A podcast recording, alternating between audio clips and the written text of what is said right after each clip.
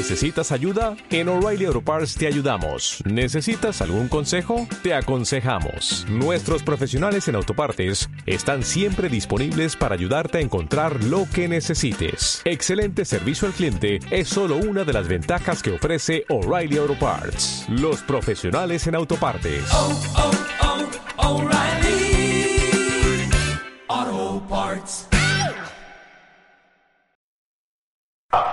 La Casa de los Sonidos de México presenta Frecuencia 20, la revista sonora de la Fonoteca Nacional.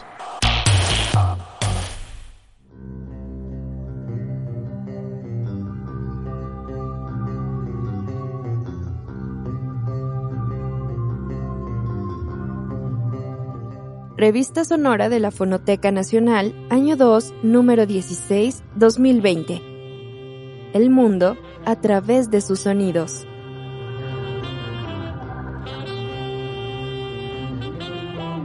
Los recuerdos de un momento específico, ya sea cuando vivías en la ciudad o el campo, cuando viajabas de vacaciones a la playa, la montaña o el desierto, ellos poseen un elemento que está presente en cualquier lugar en el que te encuentres.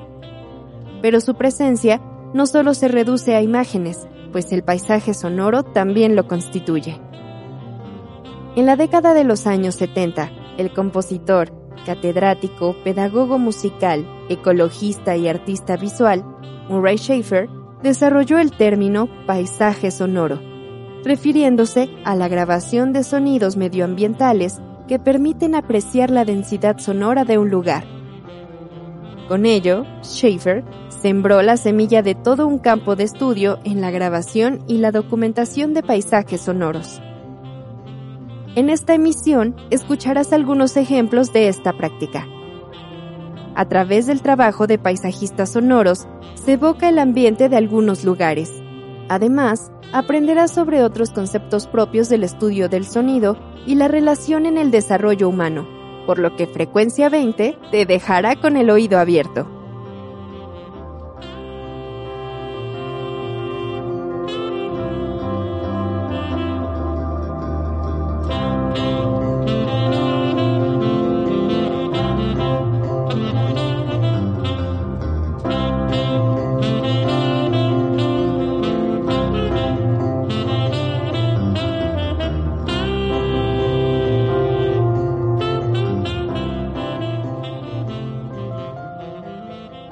Con más de dos décadas de trayectoria, Carlos de Ita es un técnico de sonido de la naturaleza. Gracias a su disciplinada labor, ha logrado generar un amplio acervo de registros sonoros y aplicarlo tanto a la grabación como al montaje de bandas sonoras de producciones audiovisuales.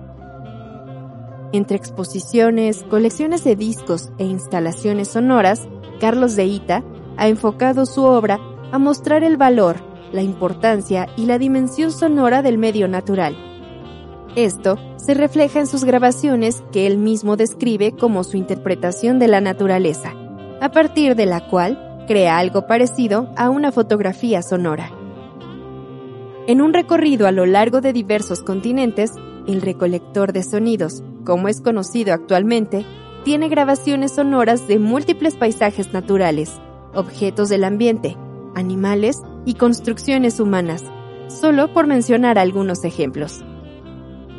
Escucha a continuación Después de la Nevada, una cónica acústica acompañada de una narración al estilo de Carlos de Ita, en el que cada sonido emitido por la naturaleza es explicado con palabras para ofrecer al escucha un mayor entendimiento de los mismos.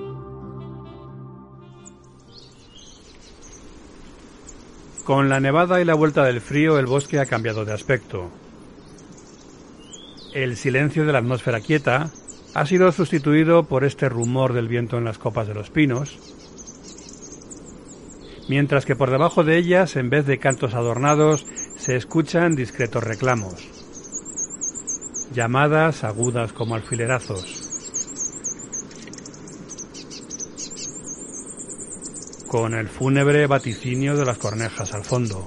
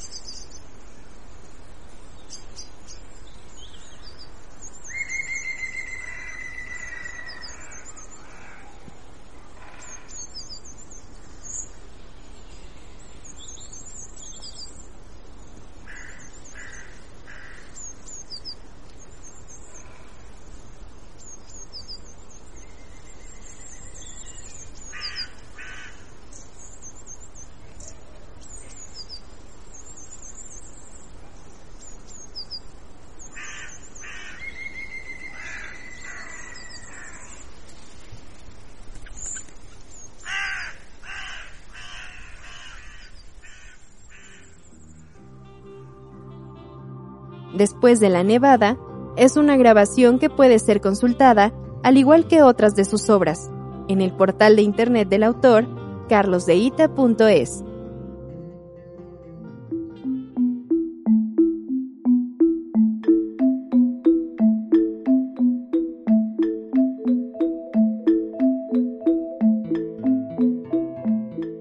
Vivimos a través de nuestros oídos. Sin embargo, hay personas más conscientes de ello e identifican su conocimiento del mundo a partir de una escucha activa.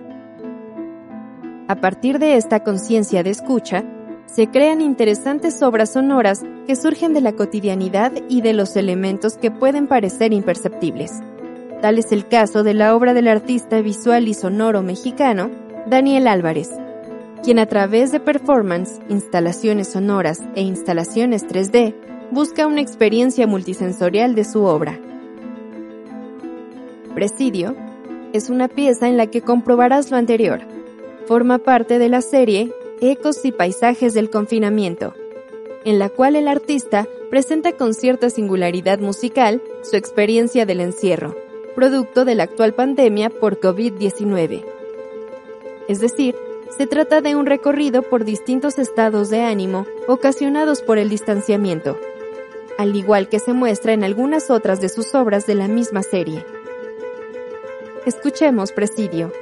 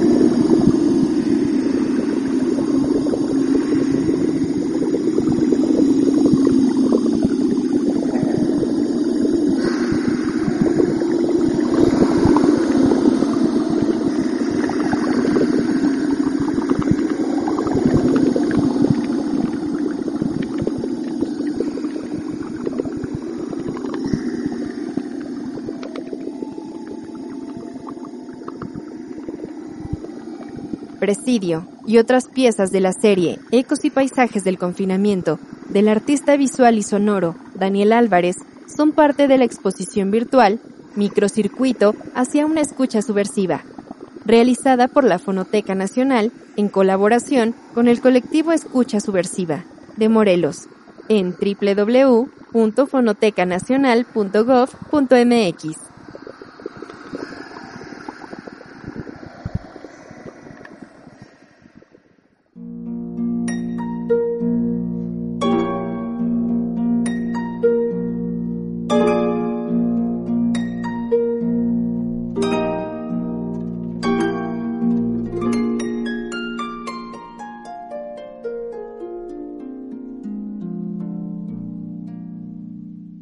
2011, la Fonoteca Nacional, el Consejo Nacional para la Cultura y las Artes y Google México llevaron a cabo el concurso México suena así, con el objetivo de iniciar el ahora existente Mapa Sonoro de México, con el cual, hasta la actualidad, pretende contribuir a la identificación, recolección y preservación del paisaje sonoro del país.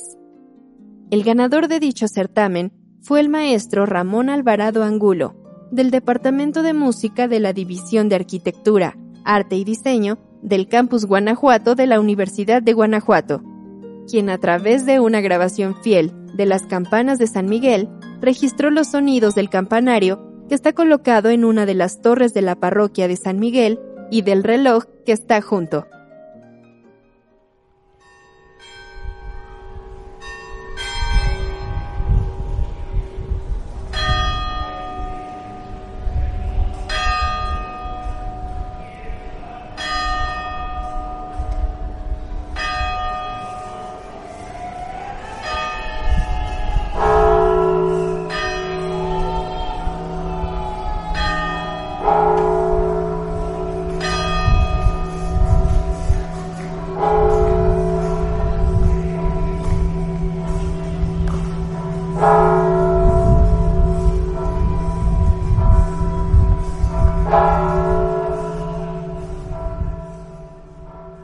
Hoy, dicha grabación forma parte del acervo de la Fonoteca Nacional, como una valiosa aportación de Ramón Alvarado, con la cual dio inicio el proyecto de Mapa Sonoro, mismo que hoy en día sigue nutriéndose de grabaciones de todo aquel que encuentre el valor de los sonidos que nos rodean y que le dan sello a cada rincón de nuestro país. Puedes contribuir con tus grabaciones y escuchar este y otros sonidos en mapasonoro.cultura.gov.mx.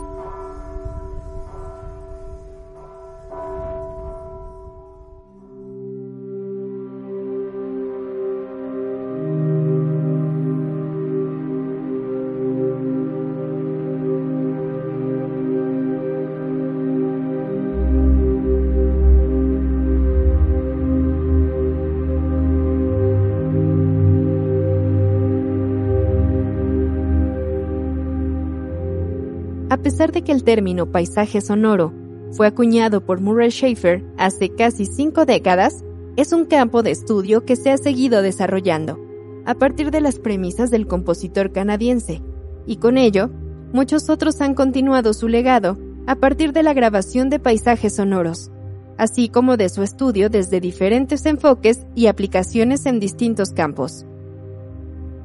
En el caso de México, el paisaje sonoro ha entablado un diálogo con el desarrollo de la cultura del sonido en cuanto al carácter histórico de las ciudades y los espacios públicos, y consigo ha traído como resultado un constante cuestionamiento sobre su implicación en la cultura y la sociedad.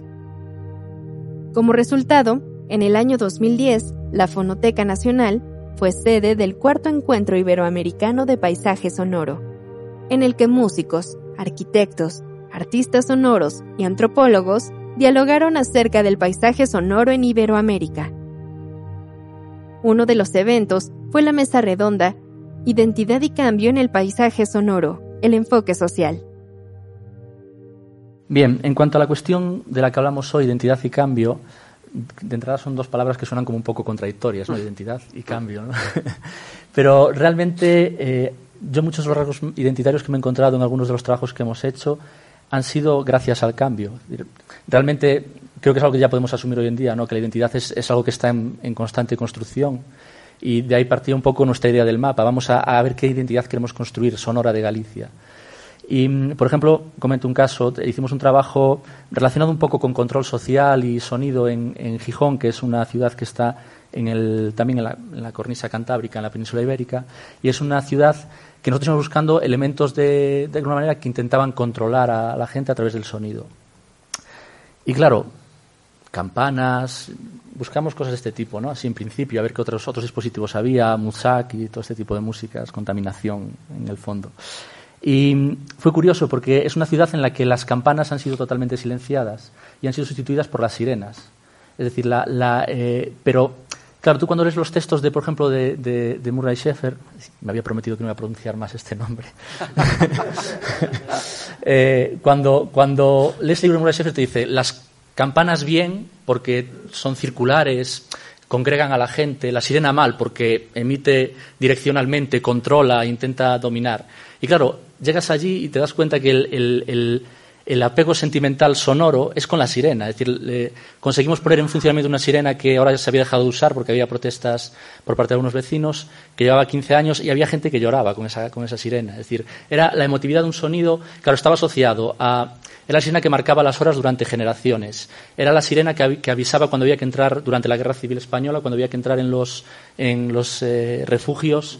Eh, era la sirena que se utilizaba para las festividades. Entonces, la sirena, las campanas habían desaparecido en favor de la sirena. Entonces, en este caso, el cambio demostraba representaba una sociedad, ese cambio sonoro representaba una sociedad. Entonces, romper un poco una lanza en favor del cambio, ¿no? Que hablamos el otro día, que el, cambio del paisaje sonoro, a veces ser excesivamente proteccionistas, hay casos concretos, ¿no? Cuando hablamos de, de ecosistemas naturales, que representan, tienen otra serie de implicaciones, ¿no? Más, más vitales. Pero culturalmente, cuando hablamos culturalmente, el cambio hay que tratarlo con cuidado. Igual que creo que el tema de la contaminación acústica hay que tratarlo con cuidado. En esta mesa hablaron sobre el papel del paisaje sonoro y su aportación al terreno social. Escuchemos a la bióloga y paisajista sonora Sandra Gallo y al musicólogo Juan Gil López en un fragmento del diálogo que tuvieron durante este evento sucedido en 2010 durante el cuarto encuentro iberoamericano de paisaje sonoro, mismo que se encuentra disponible en el acervo de la Fonoteca Nacional.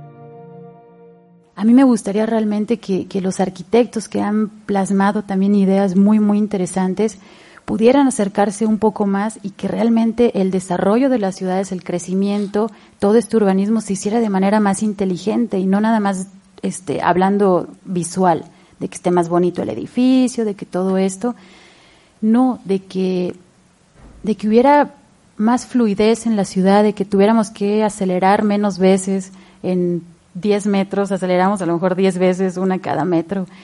Eh, no sé, poder reacomodar los espacios urbanos, que es donde vivimos la mayoría de las personas, y que al final del día, cómo llegamos a nuestras casas todos cansados, agobiados. Y, bueno, al final de cuentas, es por este paisaje sonoro que nos rodea, este, motorizado, ¿no? Totalmente. Entonces creo que nos toca eh, primero no desesperarnos, no cansarnos y seguir con lo que estamos haciendo, con las diferentes posturas muy, muy interesantes que, he tenido oportunidad de, platicar con varios de ustedes.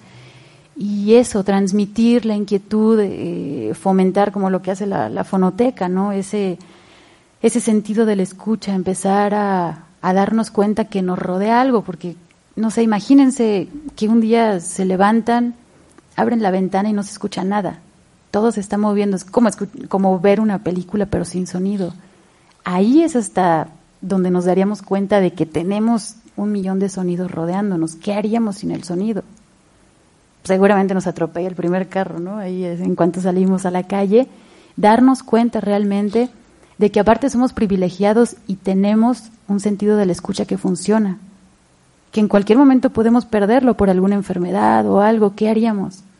Entonces, ese tipo de cuestiones también compartirlas a la gente, que pueden ser muy, muy sencillas, yo creo, pero, pero ahí están, son muy valiosas.